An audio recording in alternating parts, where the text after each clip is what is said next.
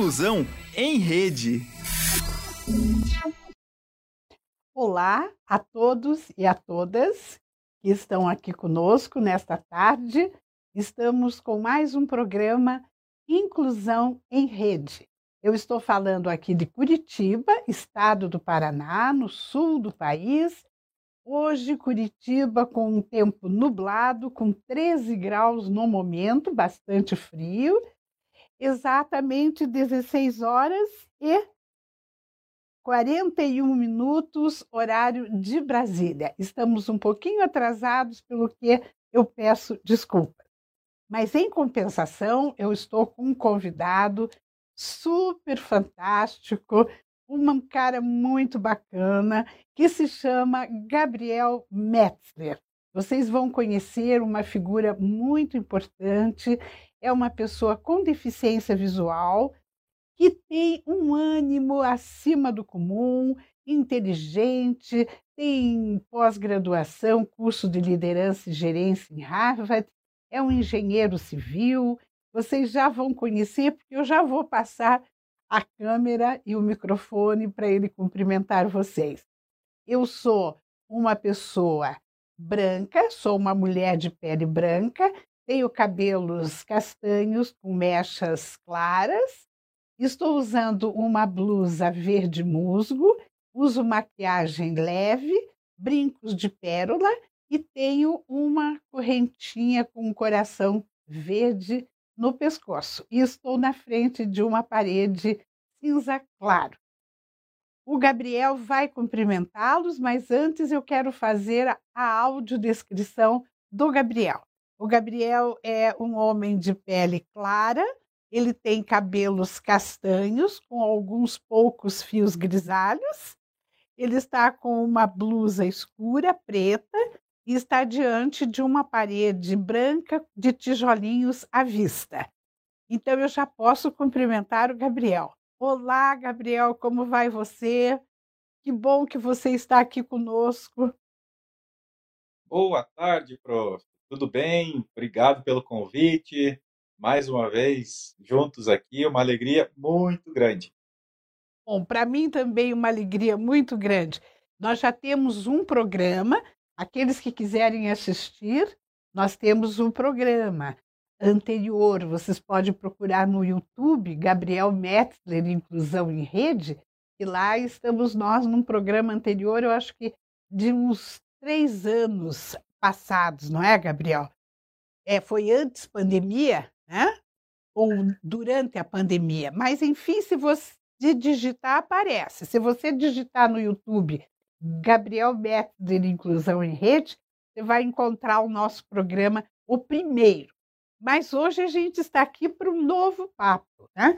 porque o Gabriel é um homem muito dinâmico e ele está sempre com novas e novas áreas aí das quais ele está batalhando pela inclusão e levando conhecimento, levando as causas das pessoas com deficiência para muitos ambientes, inclusive os empresariais. É mesmo? É isso mesmo, não é, Gabriel? Exatamente, exatamente. Hoje a gente vai falar um pouquinho sobre a questão da diversidade e inclusão dentro das organizações, de uma maneira muito prática, muito transparente, é, trazendo algumas práticas, enfim, é, vai ser sobre isso, né, o impacto que a liderança principalmente tem quando se fala em diversidade e inclusão dentro das organizações. Você escreveu um livro, eu quero que você conte um pouquinho sobre esse livro. Pode contar um pouquinho quem é você, né? Para as pessoas que ainda não assistiram ao nosso programa conhecerem melhor você. Quem é Gabriel Metzler. Então vamos lá. Eu, Gabriel, é um cara do bem, um cara animado, de bem com a vida. Claro que tem dificuldades, problemas, porém, é, importante é saber como lidar com eles. Sou casado com a Priscila, pai da Giovana, do Gustavo, e alguém que gosta bastante de aprender, de se desenvolver, buscar também levar esse, desenvolvimento com as outras pessoas. Um pouquinho também, é, a prof já falou, eu de formação sou engenheiro civil, me formei é, na PUC, Paraná, em 2007. Depois disso, é, fui trabalhar na área de geração de energia, com desenvolvimento de projetos. É, morei no Canadá por um tempo, é, fiz MBA em gerenciamento de projetos em Curitiba e em Washington. Depois tive é, a chance de realizar um grande sonho de fazer um curso de liderança e negociação em Harvard. E depois a vida foi dando suas voltas, eu acabei perdendo totalmente a visão. Já tinha a visão limitada devido a um acidente, quando tinha 15 anos, lá na adolescência. E depois da perda total da visão, aí passei a, a me dedicar a essa parte de desenvolvimento de pessoas, desenvolvimento de times, principalmente dentro de empresas. E a diversidade e inclusão é faz parte do meu dia a dia, é algo que é, não só para a questão das pessoas com deficiência, porém todos os grupos minorizados, subrepresentados, é, é um tema que muito gostoso, muito interessante e graças a Deus a gente já tem acompanhado, visto aí boas práticas, empresas que realmente acreditam na diversidade e inclusão. Que bom, que bom que você nos traz essa boa notícia que você tem testemunhado empresas que estão sabendo trabalhar com pessoas com diversidades, com deficiências. A empregabilidade, então, já está progredindo também. É aquilo que a gente espera, né? Sim, com certeza. Claro que ainda tem muito por avançar, né? falando especificamente da questão das pessoas com deficiência. É, tem aí um, um amplo espaço para melhor, porém tem sim algumas empresas sérias que veem essa questão da diversidade e inclusão de uma maneira positiva. Isso a gente vai falar daqui a pouquinho mais, trazer ou, alguns aspectos, alguns benefícios, enfim. É, e é legal realmente ver. Ainda são poucas, né? A gente sabe, o prof sabe aí também muito bem como é essa realidade. É, trabalho em uma instituição que faz esse trabalho de uma maneira séria né, com a questão de diversidade e inclusão. É, então, a gente está vendo. Ainda tem os maus exemplos, mas hoje vamos falar aqui das boas práticas e dos bons lugares aí que a gente tem acompanhado. Isso, que bacana. Não querendo ser repetitiva com você, mas eu acredito que é importante, até por uma questão de alerta mesmo, né? E estou usando o termo alerta propositadamente, porque eu sei que tem uma ligação com você e a tua história, é, as pessoas mais incautas, né? Que muitas vezes brincam com alguns determinados eh, explosivos, alguns determinados elementos aí e que se prejudicam muito com isso. Como eu sei que você é um militante nesse sentido de alertar as pessoas, tendo inclusive o grupo Alerta Vida, né? Chama-se Grupo Alerta Vida, GAV, né? Eu queria que você contasse um pouquinho o como foi que você teve esse problema de visão, como começou, né? Qual foi a causa e, e como você reagiu a tudo isso, inclusive falando um pouquinho sobre o grupo Alerta Vida. Eu acredito que ainda está em pleno andamento, né? Está ainda acontecendo, o GAV primeiro. Continuar existindo enquanto puder levar essa mensagem, ele vai continuar existindo. É uma, uma missão de vida.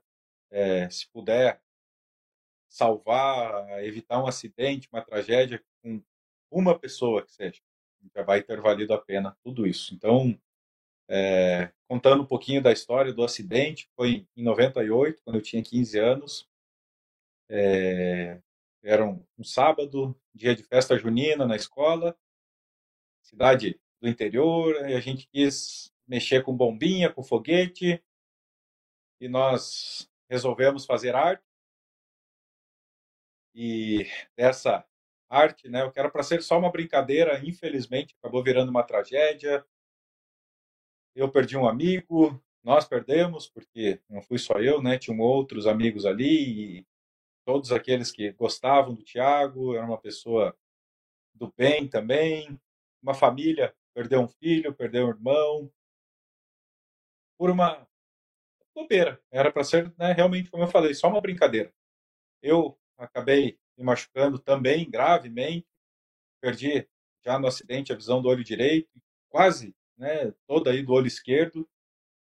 E depois é, dessa questão do acidente, conversando com alguns outros amigos que estavam próximos ali até um pouco antes, famílias, enfim, é, a gente começou a perceber que é, é uma prática, era muito mais comum mexer com bombinha, foguete, rojão, é, explosivos, né? Nas festas juninas, final de ano, é, jogos, Copa do Mundo, enfim. Só que a gente, como muitas outras pessoas, a gente sabe assim, ah, é perigoso, pode machucar.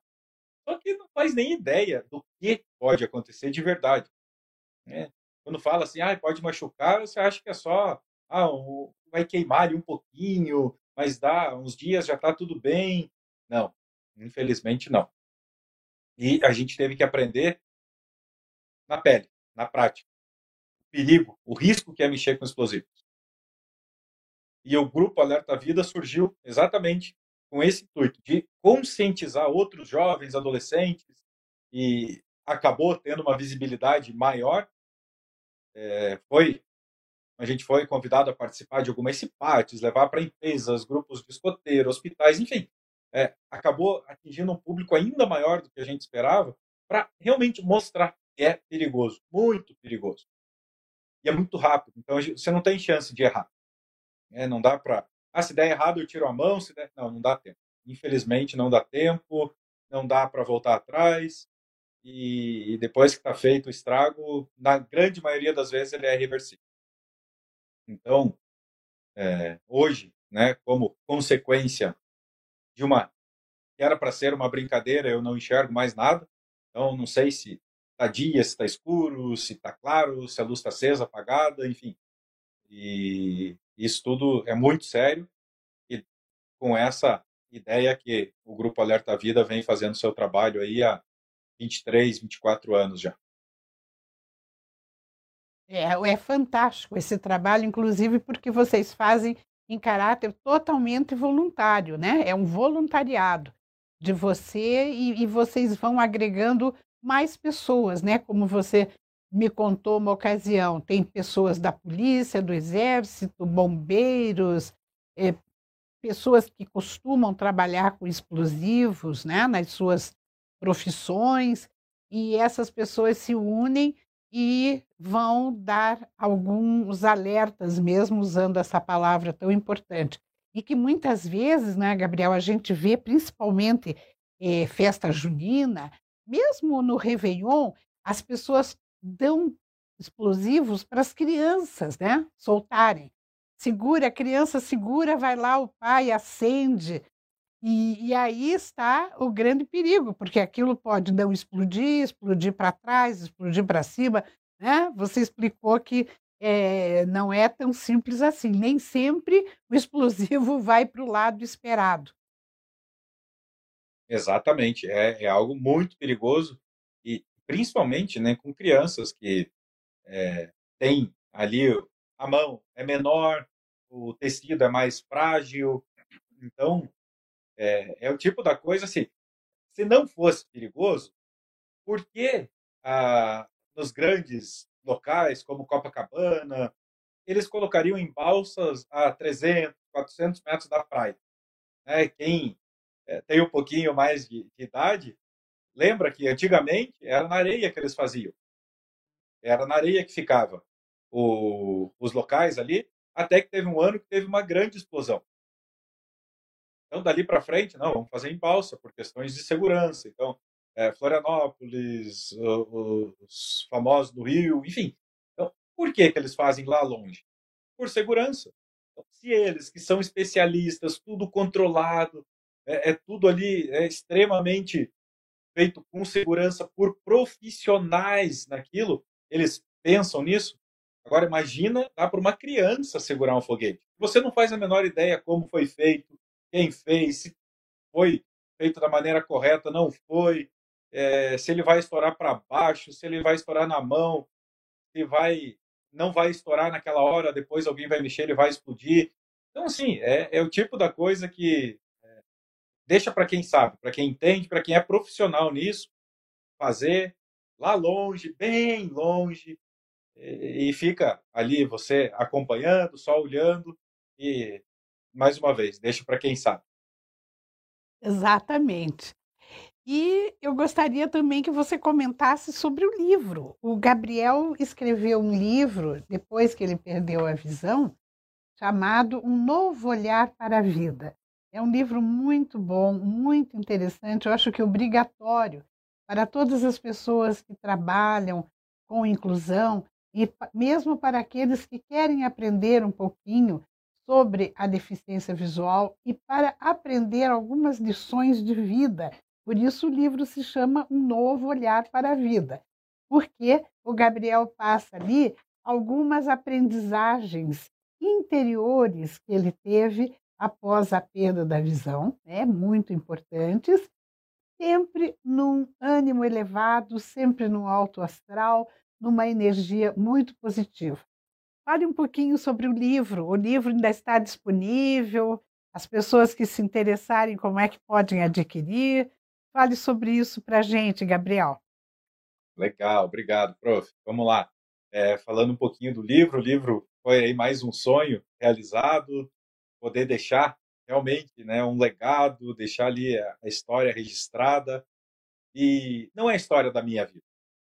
Não é, eu não, não tive essa pretensão de contar, fazer uma biografia. Oh, nossa, Gabriel, não, nada disso. Tanto que é, prof que já leu sabe que a história, essa do acidente, um pouquinho mais detalhado, é o último capítulo, o último olhar do livro. Isso não foi por acaso. O objetivo do livro é trazer desenvolvimento pessoal, desenvolvimento profissional para aquela pessoa que está lendo. A gente fala sobre autoconhecimento, comunicação, trabalho em equipe, é, própria questão do desenvolvimento pessoal, é, desenvolvimento de competências, habilidades, enfim, são várias questões. Ah, às vezes tem uma história da minha vida, às vezes, mas para ilustrar o contexto. Ah, o livro ele é intitulado Um Novo Olhar para a Vida e ele é dividido em olhares. Ele não foi dividido em capítulos. Então, são 36 olhares, onde cada olhar traz uma dica, um insight, uma, um aprendizado, um ensinamento, enfim. É, são olhares curtos, não dá para você pegar um, ler um dia, ler um, no outro dia ler outro, ali duas, três páginas, bem tranquilo, e tenho certeza que vai te é, ajudar, vai contribuir aí com o teu desenvolvimento, com a tua parte é, dos teus relacionamentos, com amigos, família, trabalho. E claro, tem ele sim. Quem quiser, só mandar uma mensagem, pode ser aqui no Facebook mesmo, Instagram, é arroba Gabriel Metzler também. E vai ser um prazer enviar com uma dedicatória super especial. Muito bom, bacana. Gabriel está falando com a gente lá de Santa Catarina, perto de Porto União, mas ele não deixou de estar aqui presente conosco no programa, né? Falei certo. Onde você está, Gabriel? Exatamente, exatamente. Vim, como é dia dos pais, né? Domingo, vim passar o dia com meu paizão aqui, passar um final de semana com ele. Agora com a filhinha pequena, faz, fazia tempo que eu não vinha passar um tempo com ele aqui, então é, é bom né, aproveitar essa data e com certeza não deixaria de participar do programa de jeito nenhum. É, já estava programado, então é, a gente já, é um prazer, a gente já tinha combinado, então esse compromisso está mantido, independente se eu estou em Curitiba, Porto União, enfim. Hoje com a internet ajuda muito, né? Mas que bom, que bom poder conversar com você. Eu fico também muito feliz que você esteja aqui conosco. E como é que está a vida agora? O que tem de novo aí para você nos contar? Como é que estão os teus compromissos? Eu sei que você dá muitas palestras, participa de muitos encontros, muitas capacitações em empresas. Como é que as coisas estão, Gabriel? retomando. Retomando agora com né, a vacinação bem avançada, as empresas retomando é, eventos, reuniões, apresentações. Então, tem, tem sido bem bacana, tanto trabalhos em equipe quanto individuais. É, tem sido bem gratificante. É, então, está tá sendo um ano legal. Você tem trabalhado bastante com empresas, né? na questão da, da, do investimento. Né? Por que é, investir em diversidade e inclusão?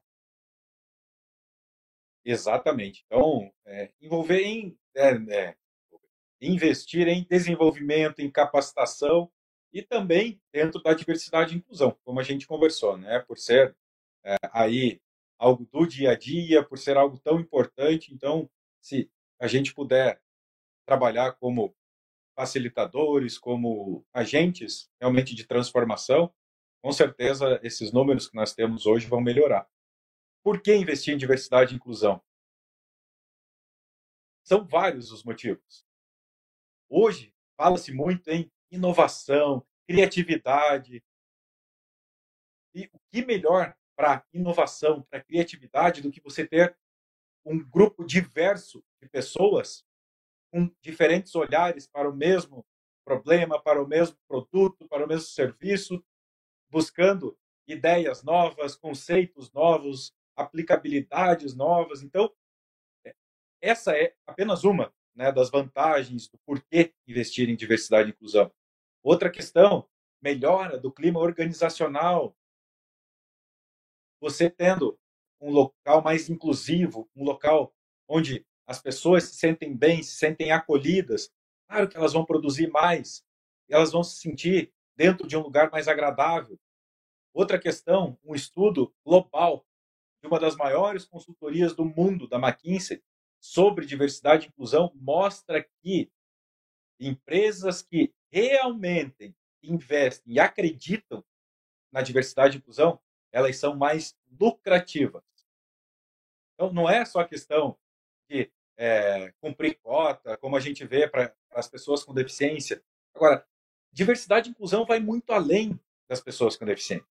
Hoje nós temos é, questão de raça, gênero, é, parte né, das mulheres, é, etarismo, sim, as pessoas com deficiência, refugiados, enfim, tem um amplo leque que envolve a questão da diversidade e inclusão, e isso traz muitos benefícios para as empresas. Então, as empresas que realmente acreditam, elas estão investindo em diversidade e inclusão. E outro ponto, só para concluir essa ideia, é você ter mais clientes, ter uma cartela diversificada também de clientes. Porque quando você tem uma pessoa, vamos lá, imagina você tem uma pessoa com deficiência visual dentro da tua empresa. Poxa, por que não fazer as embalagens com braille? Para quê? Para que fazer braille? Daqui a pouco você faz uma campanha específica para as pessoas com deficiência visual. Olha o tamanho do público que você pode atingir por um detalhe. Ah, mas aqui no, no nosso restaurante, no nosso local, ah, fica sempre uma mesa perto da outra. Pô, mas como que uma pessoa que necessita ali da cadeira de rodas vai circular vai entrar uma rampa, é, um atendimento adequado, uma comunicação. Tudo isso você acaba trazendo mais pessoas, fidelizando esse cliente por um custo baixo. E é o que as empresas tanto falam. Ah, é caro, precisa fidelizar clientes, precisa atrair novos clientes, precisa inovar, precisa. Poxa, olha para dentro. Diversidade e inclusão pode ser um excelente caminho para isso. Esse esse comerciante, esse industrial, vai conseguir, é, em termos financeiros mesmo, economicamente, né, a mais, se ele abrir né, esse, esse olhar para, desde a, do planejamento de um produto, desde a concepção de um produto, de um serviço, ele já pensar nas, nos diferentes, né? nas pessoas que precisam de uma outra forma de ter contato com aquele, com aquele produto, com aquele serviço, incluindo já a divulgação, o marketing mesmo, né, do produto. Isso tudo, se levado em conta, traz muitos recursos econômicos bons para uma empresa. É isso que parece que o povo não vê, né, Gabriel? É uma coisa tão óbvia diante do número de pessoas com deficiência que nós temos no mundo e no Brasil, e, e parece que os empresários ainda não acordaram para isso, que é também do seu interesse empresarial que isto seja levado em conta. Exatamente. Ninguém que está falando em fazer é, ação social, tem que acolher porque é bonito, por causa de. Não, é que eu falei que hoje a gente ia falar de uma maneira muito prática. É importante nesses outros. Sim, agora, trazer a pessoa para dentro da empresa ou como cliente de uma maneira que a pessoa se sinta valorizada, se sinta prestigiada, é, acolhida ali por aquela empresa, por aquela marca, e também que vire um consumidor, que vire um divulgador daquela marca. Por quê? Porque são comunidades, até um conceito, é, infelizmente, né? Ah, as minorias, as minorias. Não é minoria. Tá? Só é minoria dentro das empresas. Então, agora, são grupos minorizados, que é bem diferente. Então, são é, subrepresentados. Por quê? Porque dentro das empresas é normalmente aquele padrão. Então, não é, ah, se for pegar na população, a maioria, homem ou é mulher? Mulher. Tem cargos de gestão? Homem. Então, não é que as mulheres são minoria na população, não é isso. Elas são minorizadas, então me, é, possuem uma representatividade menor. E é o que você trouxe de uma maneira fantástica, é você poder fazer uma comunicação adequada. Não, eu convido até quem está nos assistindo depois ah, vou assistir TV, vou assistir a novela, o jornal. Quando for para o comercial, feche os olhos. Faça esse exercício hoje. Feche os olhos para você ver como os comerciais, as propagandas, muitas vezes eles excluem as pessoas. E o que estão perdendo cliente? Eles estão pagando caríssimo naquele minuto, naqueles 30 segundos. E estão deixando muito dinheiro na mesa porque não estão incluindo as pessoas. Ah, oh, esse produto você pode comprar, temos nessas cores, é só ligar para esse número que você está vendo na tela. Hã? Que produto é? O que ele faz? Que número está na tela? Ah, aqui, só apontar o teu celular para esse QR Code. E lá não está o QR Code, em cima, embaixo, na direita, na esquerda. Poxa, tem tanta maneira hoje com a internet, com as redes sociais, de você fazer campanhas acessíveis, inclusivas, né, com diferentes comunicações, diferentes linguagens para diferentes públicos. E, ah, mas o meu produto não é. Tá tudo bem, não é, mas tem produtos que você pode levar de uma maneira muito simples. Às vezes, você colocando um QR Code na embalagem, você faz, sabe? é, usando a tecnologia, usando os recursos que tem, são recursos muito baratos. Porque ainda, é, principalmente quando fala-se em diversidade e inclusão para pessoas com deficiência, é, existe muita crença, muito mito, que é caro. Ah, mas como que eu vou colocar cadeirante na minha empresa? Eu vou precisar adaptar tudo. Olha, já deveria estar adaptado por uma questão de lei. Ah, mas como que um cego vai.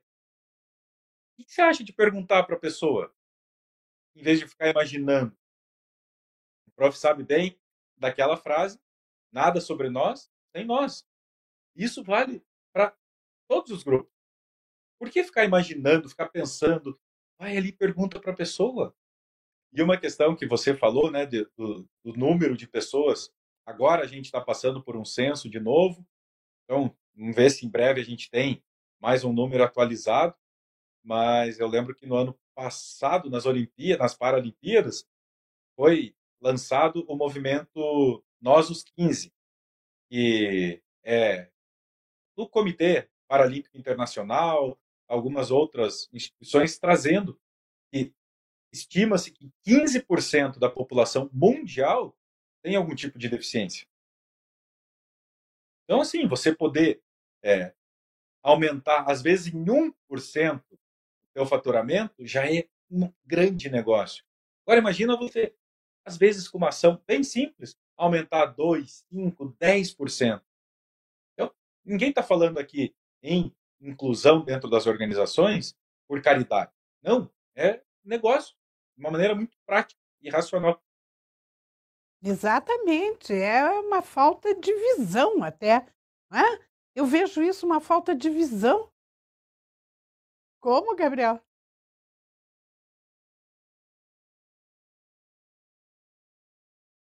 Só, só um pouquinho aí que deu uma falha aqui no som. Pode falar de novo? Vamos lá. Está ouvindo bem agora? Oh, estou. Ah, então. Não, eu falei que eu, que não enxergo, consigo ver esse tipo de coisa. Imagina quem tem os dois olhos perfeitos. É tal coisa, eles têm visão, mas não estão enxergando o óbvio, né?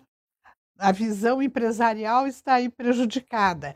E, e, você veja a maneira como as pessoas são recebidas, né? Nas lojas, nos restaurantes, eles não, não sabem mas também não sabem porque não têm interesse em aprender, não é? Não têm interesse em, em olhar para essas pessoas, em ver, analisar o que elas fazem, o que elas pedem, o que elas, como elas andam, mesmo chegar e perguntar, posso lhe ajudar, como? Você vê que as pessoas até fogem quando vê que tem uma pessoa com deficiência, com medo de ter que atendê-la. Então, é, é, essas coisas todas precisam ser quebradas, né? De certa forma, a gente fica com vergonha alheia. Eu, uma ocasião numa loja, eu cheguei a me oferecer para atender o rapaz, um surdo, e, e a moça não sabia como atendê-lo. Mas mesmo que você não saiba Libras, você pode se comunicar com um surdo dentro de uma loja por, por mímica, por gestos, por bilhetinhos, né? Não precisa fugir da pessoa. Mas ainda existe muito preconceito e muito, muita resistência. Né? Eu acho que ainda há muita resistência da sociedade em conviver com pessoas com deficiência. Você sente isso na, na tua experiência própria?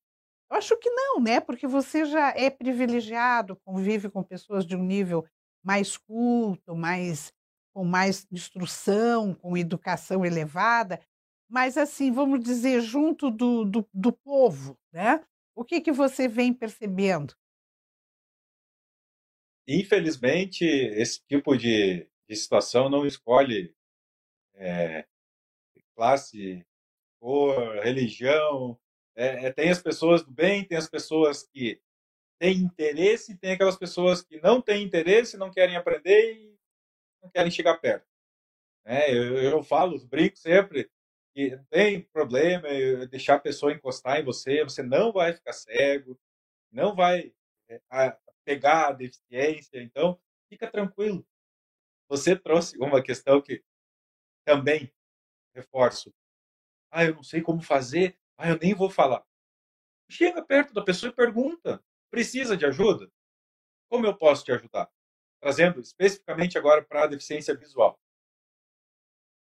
Às vezes a pessoa não precisa, às vezes ela precisa. Ah, mas eu não sei como ajudar. Né? Por que você não pergunta como eu posso te ajudar? A pessoa vai te falar: ah, não, só me dá o braço aqui que eu seguro. É. Mas é, infelizmente, ainda tem muita má vontade, porque não é mais falta de informação. Isso hoje em dia não dá mais para aceitar. Não, não é falta de informação, porque eles, né, as pessoas sabem que tem a lei, sabem que tem a lei de cota, sabem que pode dar multa, isso eles sabem. Aí eles vão atrás para buscar. Agora, como você incluir, como você tratar um cliente. Porque uma coisa é você encontrar uma pessoa na rua e a pessoa, ah, não sabe como ajudar, não está em dúvida. Está tudo bem. A partir do momento que essa pessoa tem um comércio, tem ali, um, presta um serviço, enfim, que ela tem as portas abertas, é uma obrigação dela. Existe lei que regulamenta isso. Ter o local acessível, ter acessibilidade na comunicação, ter acessibilidade física e, principalmente, a pessoa se interessar um pouquinho pela acessibilidade atitudinal, ó, aqui, ó, dentro da cabeça dela. Aí que vai fazer a diferença. Ah, mas eu não sei. Pô, a gente vê né, algumas rampas por aí que teria que colocar a pessoa que fez e a que mandou fazer em uma cadeira de rodas e falar para ela subir, para ela descer aquela rampa. Porque é, é brincadeira de mau gosto. Sendo que a norma da BNT para acessibilidade é liberada, não precisa pagar nada, é só você entrar, fazer o download e ele tem todo o passo a passo da inclinação, o que precisa ter, o que não precisa, como fazer, como não fazer. Então, sabe, a hora que a pessoa quer procurar alguma coisa, ela vai e acha na internet. Então, eu acho que é muito mais má vontade do que falta de informação. Claro que a gente leva informação com maior prazer, ajuda nesse ponto. Agora, se a pessoa quer, se ela se interessa, ela vai e faz e consegue fazer. Isso mesmo, concordo com você. Veja, algumas coisas tão já faladas, tão já divulgadas, como a questão do cão-guia. Ainda existem motoristas de Uber, de táxi, que se recusam a transportar o passageiro com o cão-guia. Isso já está tão falado na mídia que os cães-guia são têm direito, o cego que tem um cão-guia tem direito de estar com ele em qualquer lugar, no teatro municipal, dentro do bonde, do ônibus, do avião. O cão-guia, inclusive, vai com o com o, o seu tutor nos pés do tutor, né? Ele fica dentro do avião, ele não vai separado. E ainda você vê motoristas de Uber se negando. Eu fico muito revoltada quando eu vejo essas notícias, sabe? Porque você imagina o constrangimento, o problema que se cria para a pessoa com deficiência visual que está ali esperando o seu carro e quando vem o motorista se negar a transportá-lo. Né? É um absurdo isso. A questão que aconteceu em Curitiba na semana passada, de um usuário de cão-guia que ele é, tem o transtorno do espectro autista e usa o cão como guia, né? da mesma forma que uma pessoa com deficiência visual tem o seu cão-guia, ele também tem, claro que para funções diferentes, mas é um cão-guia que está em trabalho. E ele foi para um local, conseguiu ir de ônibus, na volta o motorista, ou não lembro quem foi, proibiu de entrar com cão guia dentro do ônibus. Então, isso semana passada, em Curitiba. Né? Então, assim, é, a gente vê que é né, uma capital, agora, não foi? Nossa, 15 anos atrás, não, ontem, semana passada. Então, é, é realmente assim, por que isso? Às vezes o motorista fica com medo de ser denunciado, é, mas por que a empresa não fez um, um, comunicado, um treinamento, ou fez? Mas e aí? Porque onde houve a falha? O que aconteceu? Não aqui para procurar o culpado, mas melhorar o processo como um todo. Para que não aconteça de novo. Pô, é uma vez, duas, três, quatro. Como que a pessoa se sente? Então é, é bem complicado que você trouxe. Né? E claro, é um exemplo pontual quem é, é, é cadeirante, que precisa pegar ônibus. Ah, mas não está funcionando aqui. Não, mas venha, pega no colo. Pô, é uma situação completamente desagradável, humilhante. Então, assim, é... não, vamos, vamos erguer aqui, vamos fazer assim, vamos... precisa que um passageiro ajude alguém. Poxa, né? Então, motorista, alguém percebeu, ó, não está funcionando, já avisa. Sabe? Então, sabe, esse tipo de coisa, assim, que não é querer ser chato, nada disso, nem querer ter privilégio. Direito. Simplesmente direito. Só isso. Exatamente, direitos, né? Se trata de direitos. E como é que a gente faz? Como é que faremos, Gabriel, para desenvolver essa cultura de respeito às diversidades, de respeito aos direitos né, das pessoas com deficiência? Como vamos fazer? O que, que você da tua experiência, pode nos passar como desenvolver essa cultura na sociedade para a inclusão? Vamos lá. É, esse também é um tema muito gostoso de falar. E hoje, é, talvez a diversidade e inclusão ele é um tema que está muito em alta. E existe uma demanda, as empresas vão procurar, Ah, eu preciso de uma consultoria, preciso de um especialista, preciso. Aí vai lá, procura, é caro. Mas minha empresa não é tão grande, eu não tenho esse dinheiro para pagar. Precisa contratar uma consultoria, alguém especial. Calma, vamos lá, respira. Nem sempre. Né? Se a empresa, ah, nossa, uma mega multinacional ou uma empresa muito grande quer contratar, quer fazer, e ela tem essa verba, tá tudo bem. Agora, ah, na empresa não tem, tá tudo bem também, dá para fazer do mesmo jeito. E de que forma isso começa? Como muitas questões dentro das empresas começam pela liderança. Por isso, o tema de hoje, qual o impacto da liderança na diversidade e inclusão? É praticamente assim, é, é ter ou não ter. Porque se a liderança falar assim, não, eu não quero isso agora, dificilmente, por iniciativa de um colaborador, é, alguém ali vai conseguir implantar essa cultura de diversidade e inclusão dentro de uma organização.